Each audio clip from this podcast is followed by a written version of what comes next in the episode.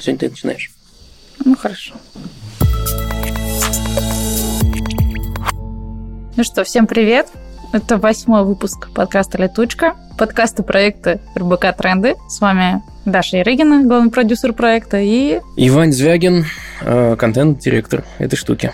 Всем привет. Каждую неделю мы обсуждаем несколько материалов, которые нам показались наиболее интересными или читателям показались наиболее интересными, мы увидели это в статистике.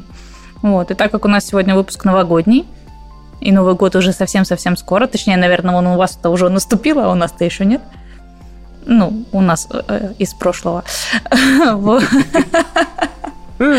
Вот, поэтому у нас сегодня будет несколько новогодних тем, еще поговорим про футурологию, что это за наука такая и наука ли, и обсудим еще одну профессию будущего – тренер по майнд-фитнесу. То есть мозг свой можно прокачивать, как выяснилось. Да. Ну, начнем с э, насущного. Э, праздники с 1 по 9 января. Много это или мало? И почему все время хотят отменить такие долгие праздники, но не отменяют? Материал у нас на сайте вышел. Называется он так. С 1 по 9 почему новогодние праздники постоянно хотят урезать? Почему? А, ну, потому что, наверное, это очень долго. А тебе самой кажется, что это очень долго? Слушай, ну, исторически у нас такие длинные праздники чуть больше 10 лет в России. Ну, да. Кажется, я привыкла. А, и вариант отдохнуть э, после тяжелого декабря или тяжелого года кажется хорошим, но для работы это всегда не очень ок. Поэтому я не могу, наверное, однозначно сказать, что кажется, что скорее больше не нравится, чем нравится. То есть, если бы если кому-то очень сильно нужно отдохнуть, можно взять отпуск. Я, наверное, с тобой соглашусь. Для меня здесь две точки зрения. Это личная и точка, точка зрения бизнеса.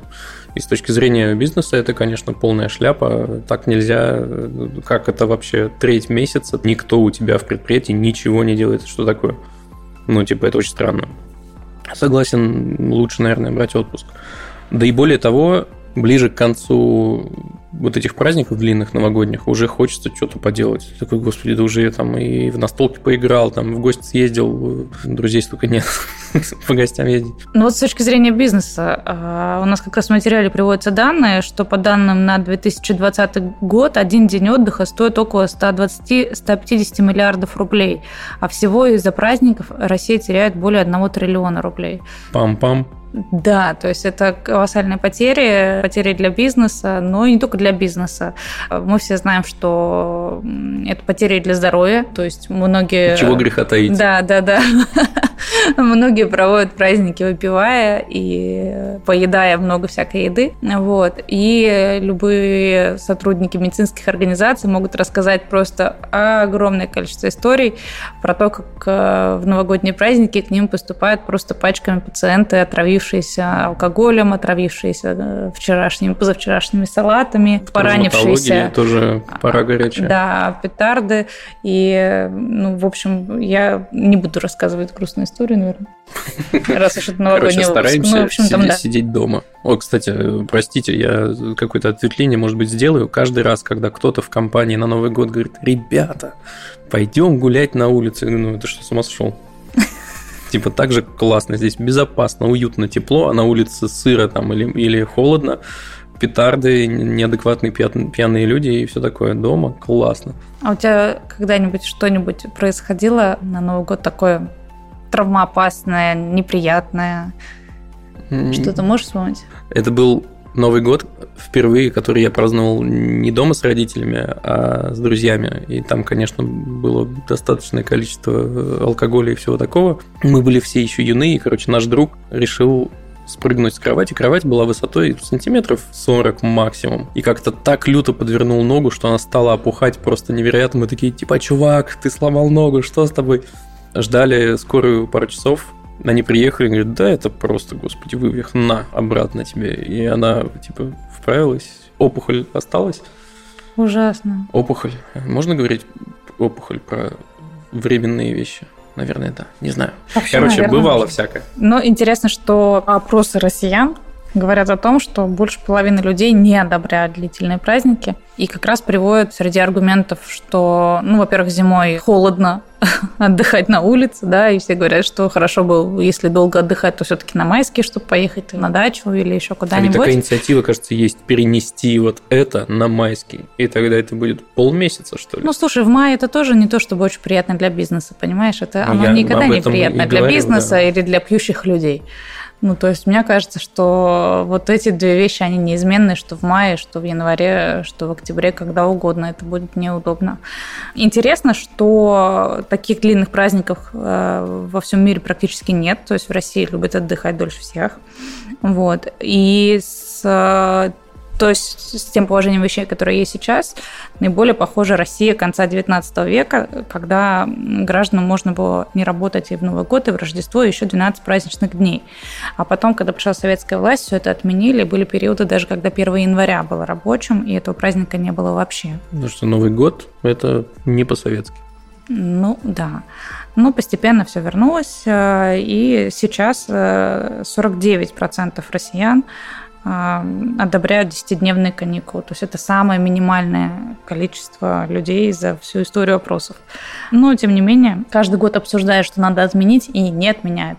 Поэтому в этом году мы отдыхаем. Больше даже дней, потому что 31 декабря сделали официально нерабочим днем. И там аргументация такая, что, но все равно там кто-то мыслями уже там в, в нарезке салатов, кто-то в полруки работает, поэтому давайте друг друга не будем обманывать и сделаем официально. Но ведь тогда 30 число становится таким днем, когда ты в полруки работаешь. Как же быть? Да никак не быть. Жить. Хорошее завершение, мне кажется, этой темы. Слушай, ну, пожалуй, да, уже очень хочется отдохнуть. Вот я вам не верил, когда в начале этого года присоединился к команде, что жарким будет декабрь, но он такой просто, это пекло. Желаю всем отдохнуть как следует, раз уж у нас у всех есть такая возможность. Следующая тема – тренер по mind фитнесу. Как прокачать мозг и стать успешнее.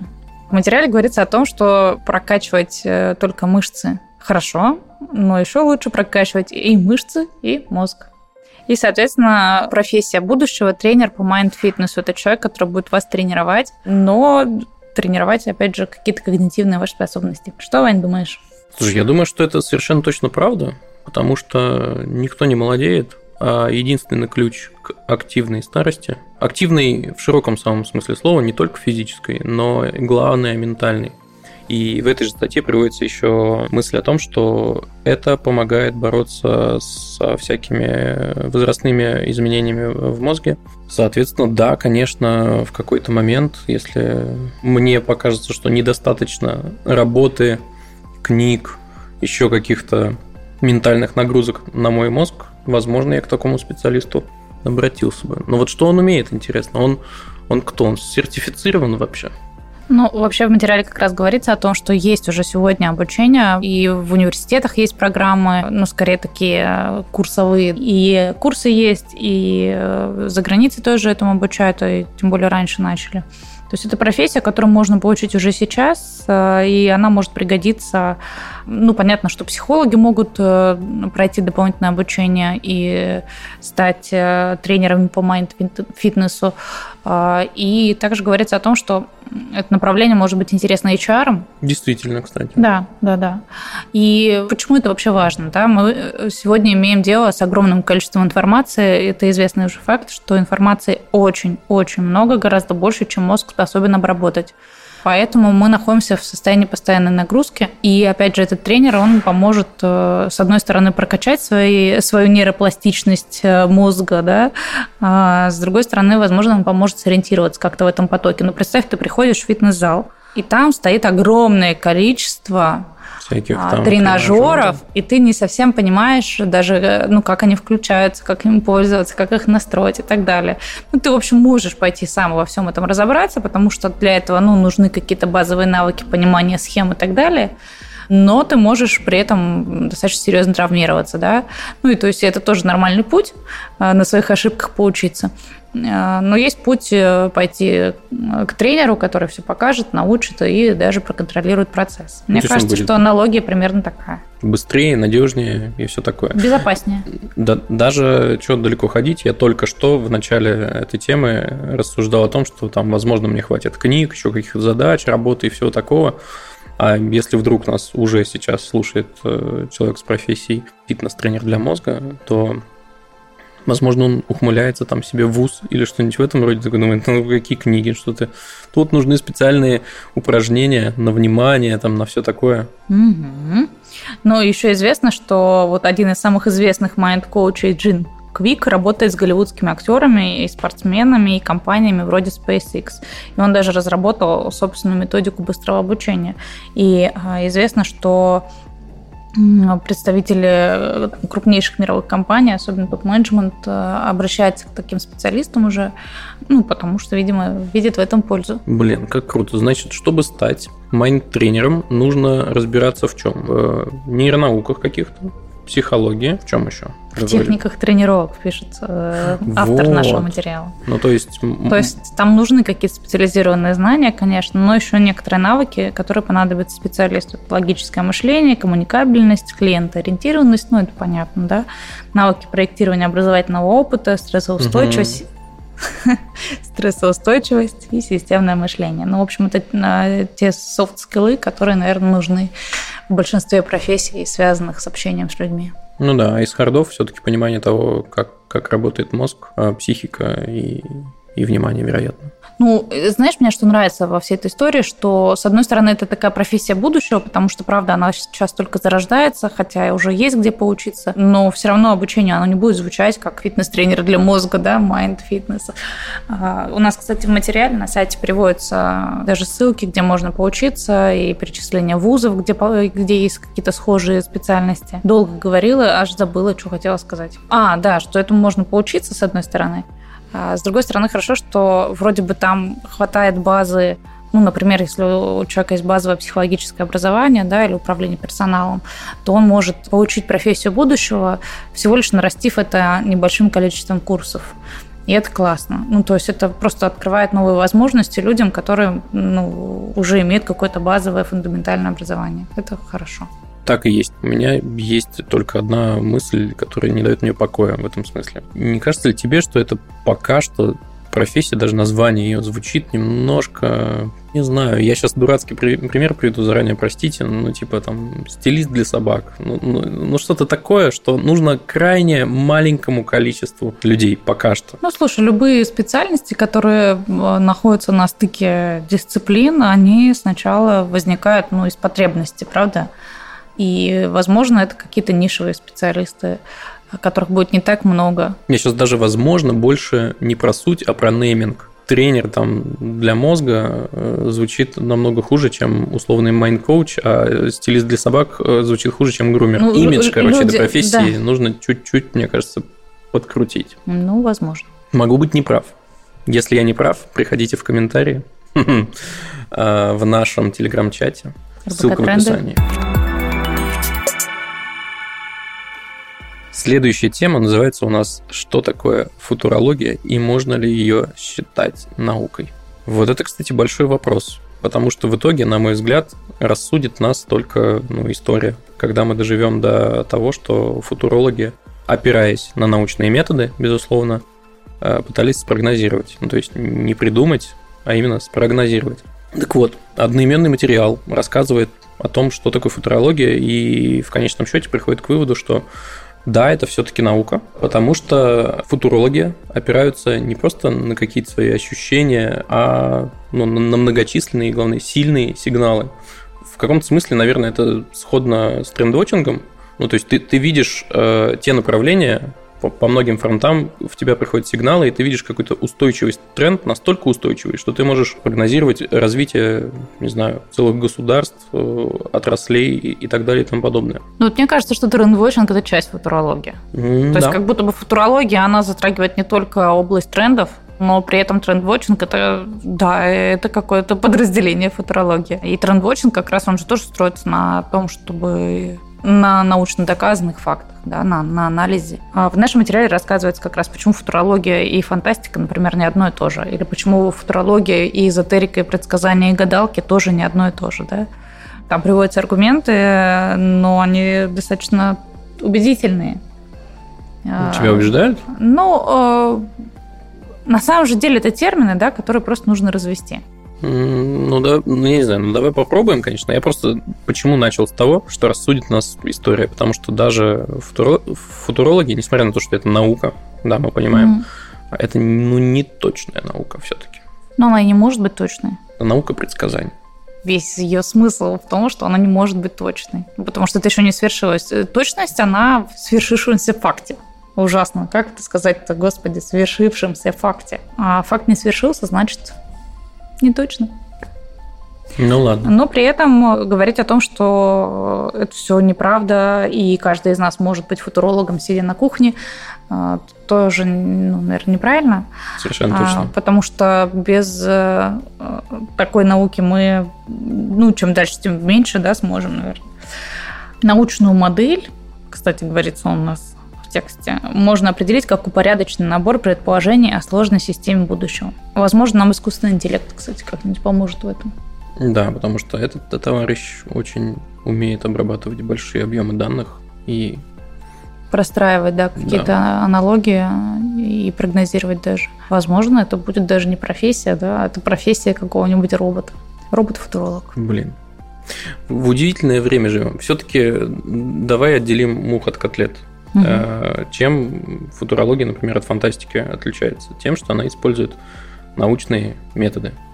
Э, статистические методы, например, экстраполяцию, про которую ты, кажется, уже говорила, аналитику, аналитику вероятностей, регрессионный, корреляционный подход. Ну, короче, все э, научные статистические методы, да. Про аналогии ты тоже говорила. И интересно, вот последний пункт, который у нас тоже указан, это групповая работа по прогнозированию будущего с использованием техники brainstorm а, симуляции ролевых игр и так далее. Это интересно. Mm-hmm. Как, это, как это происходит? Ну, то есть, вот в этом пункте для меня научность как будто бы в меньшей степени просматривается. Ну смотри, собрались мы, значит, с командой на brainstorm. И такие думаем, а что же нам такого сделать, чтобы наш проект классно развивался? Так. Что мы в этот момент делаем? Мы каким-то образом пытаемся предсказать будущее, повлиять на него, скорректировать его, чтобы оно развивалось так, как мы хотим. Вот и все. Ну, наверное. А, наверное, да. Если просто это, представить... Это, это какая-то простейшая часть футурологии, совсем-совсем простейшая. А, близка практически уже кухонной, но тем не менее.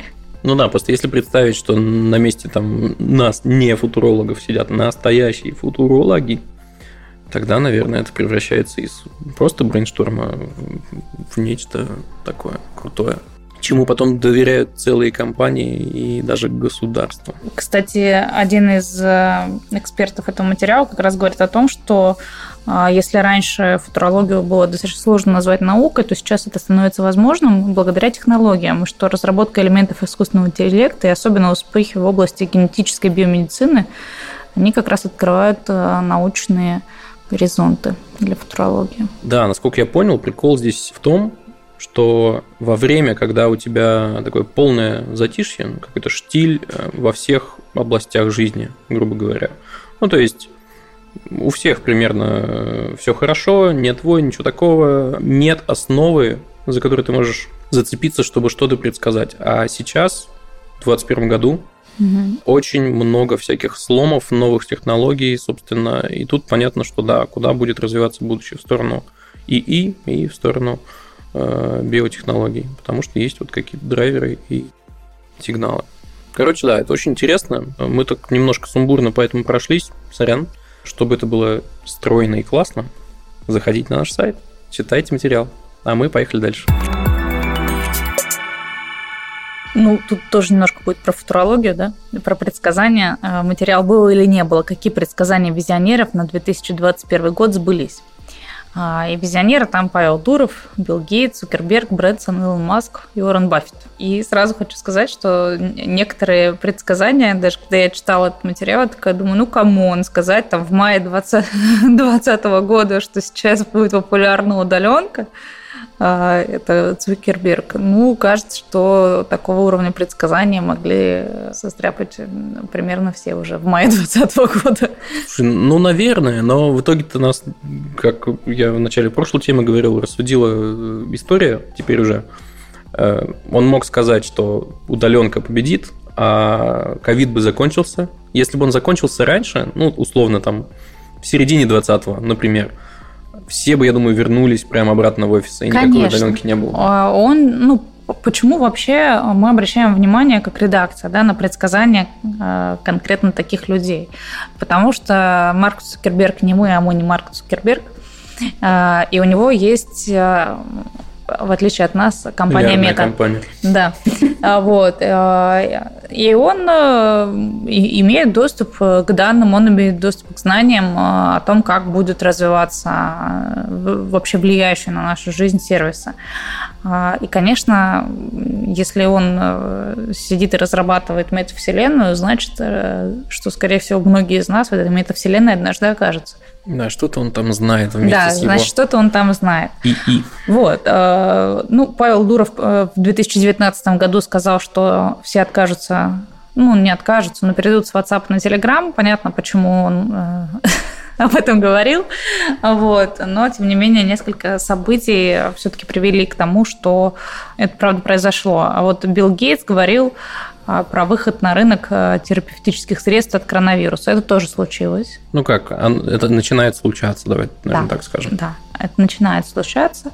Еще интересно предсказание Брэнсона про постепенный переход на четырехдневную рабочую неделю, но в материале приводится цитата, в которой он говорит, что ну, вот пятидневка, вообще система 5.2, к которой мы привыкли, она, скорее всего, будет не актуальна скоро. И он говорит, вот я, например, э, у меня нет выходных, но и нет рабочих, я все время там работаю, я просто живу, да. И он считает, что такой образ жизни со временем будет близок многим, потому что это выгодно бизнесу. Вот какая-то такая вот э, интересная постановка вопроса. Вот. Но, тем не менее, мы видим, что э, в некоторых странах уже в этом году как раз экспериментально были введены, по-моему, это Испания и... Исландия. Да, да, экспериментально была введена четырехдневная рабочая неделя. И результаты всем понравились. Э, говорят, что это очень хорошо влияет на сотрудников, на work-life balance, на там, их э, эмоциональное состояние, на производительность и так далее. У нас в стране про это постоянно ну, лоббирует четырехдневную рабочую неделю Дмитрий Медведев. Uh-huh. И эти обсуждения активно ведутся. И я, кстати, не исключаю, что однажды мы окажемся в этой ситуации. Что думаешь? Вообще тоже не исключаю. Мне очень близка мысль Безоса. В том смысле, что хорошо было бы, чтобы у тебя была просто жизнь, без деления сильно на работу и сильно на личное. Но для этого все стороны контракта рабочего должны это осознавать.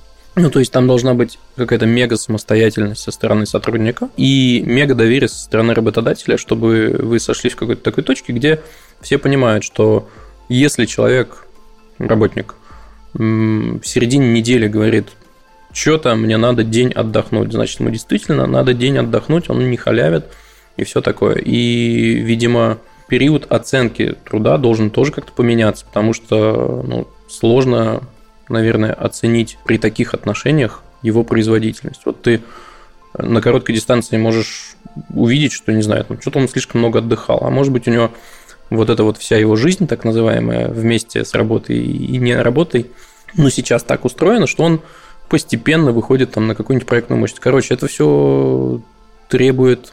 Смотри, идея пятидневной рабочей недели – это же коллективное воображаемое человечество. Угу. Просто в какой-то момент – так договорились. В том числе там по каким-то религиозным даже соображениям. Ну, там же еще и история с промышленным производством была. Была. Да. И, и в этом была необходимость абсолютно понятная. И опять же, если говорить сейчас, вот как, ну, понятно, Брэнсон говорит, я просто живу, мы понимаем все примерно, как он живет, да. А, я не могу себе представить, что вот кто, кто-то, работая на заводе, имея вполне себе предсказуемый объем задач а, и время на их выполнение, что он может просто жить и параллельно делать вот эти вот дела. Вот. Ну, то есть это, это все-таки условности, скажем так, да? Ну, конечно, пока мы полностью там на роботизированное производство не перешли ну, да. и не оставили за собой только творческую, там, мыслительную часть, я думаю, что это ну, до конца, возможно, не станет все-таки. Но в целом, ну, если возвращаться именно к четырехдневной рабочей неделе, то да, мне кажется, это вполне ок, потому что, ну, давайте, чего греха таить, наблюдая там и за собой, и за командами, в, в разными командами, в которых я работал, ну, я не знаю, там, за 20 лет я понял, что, ну, не все 5 дней мы прям на 100% работаем. Есть провалы. Там. Бывает, что ты работаешь, не знаю, две недели к ряду, и тебе норм. Бывает, что ты за пять дней устаешь так, что тебе потом хочется отдохнуть. Короче, вот это чередование, допустим, два дня рабочих, потом, что это, среда получается, выходной, четверг, пятница, рабочий, суббота, воскресенье, выходной, вот такая конфигурация, возможно, сделала бы жизнь размереннее, что ли? Ну, возможно. Не знаю. Надо пробовать. И, кстати, вот с точки зрения эксперимента, это был бы довольно дерзкий эксперимент, но прикинь, мы такие приходим к команде и говорим, ребята, давайте экспериментировать. По средам не работаем. Мы могли бы. Но мы-то могли бы. Мы бы могли Что бы... нам скажет холдинг об этом? Да, да, да. То есть, а как же все эти люди, которые будут...